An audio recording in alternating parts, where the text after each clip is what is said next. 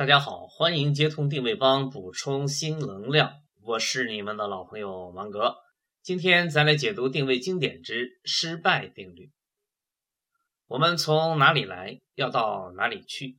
重读经典，仍然是收获很多，感慨很多，仿佛是与大师在对话，在进行着思想的大碰撞。互联网催生了很多创业公司，一些小公司从边缘到中心。速度之快让我们惊叹，这从一个侧面告诉我们，对待失败严酷的现实也要求我们及时认知、果断决策，将资源投入到新的创新之路上去。索尼的沉默，诺基亚的被颠覆，不断的在敲打着我们。标准是什么？收益可能不再是排在第一位的审核因素了，那是什么呢？是用户。今天，此时此刻，我在这里能够给出的答案就是它。谷歌有百分之八十以上的部门是没有收入的，是免费的，但是它有用户，并且还不少。那它不仅不是一个失败的信号，反而是欣欣向荣的信号。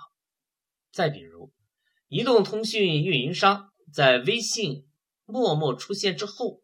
他们正在失去用户，对，车还在他们的通道上跑，甚至钱仍然要交给他们。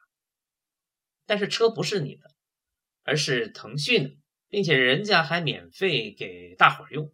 就是说，这些人开着免费的车行驶在收费的道路上而已。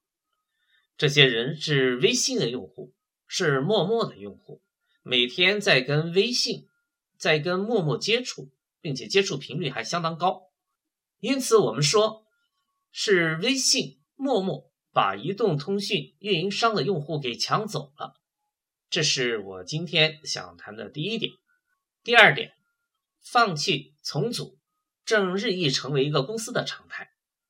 我在媒体待的时间比较长，湖南卫视的内部栏目的竞争早已经就相当激烈了，没有收视率，栏目就得下。这帮子人下来干嘛呢？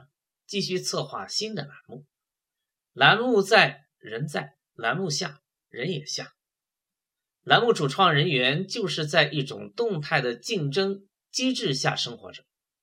有新节目了，内部审核通过了，仍然是放到市场上去检验，有收视率就留，收视率还不错就挪到更好的时间，观众掌握着最终的生杀大权。在腾讯公司内部存在着很多的项目小组，腾讯也掌握着中国最大的流量，数以亿计。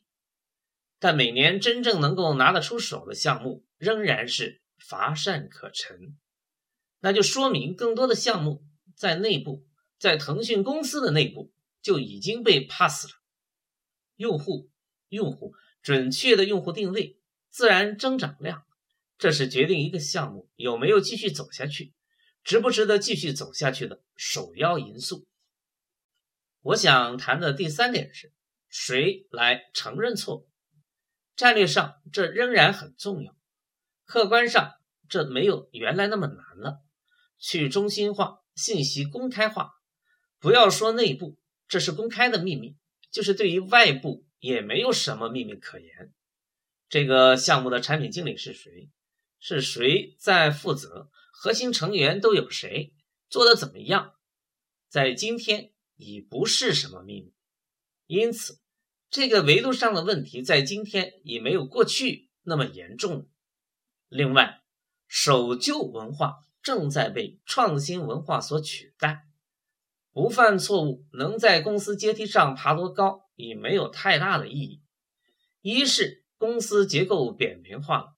没有几个台阶，并且每个台阶上也没有几个闲人，甚至金字塔尖上的为数很少的决策层成员，在面对用户的层面上仍然是冲在第一线的。比如小米的雷军、雷万强等联合创始人，他们一方面是公司的顶层，一方面他们每天与真实的用户直接交流。老好人，在当今的互联网公司。已经不是一个生存之道，更不是一个升级之道了。今天就谈这么多吧，不一定对，但一定有必要。这是一个天天要面对变革的时代。发扬工匠精神，死磕到底。这里是全球唯一定位理论专业电台定位帮，觉得有启发就帮忙转发至朋友圈吧。下期节目时间再会。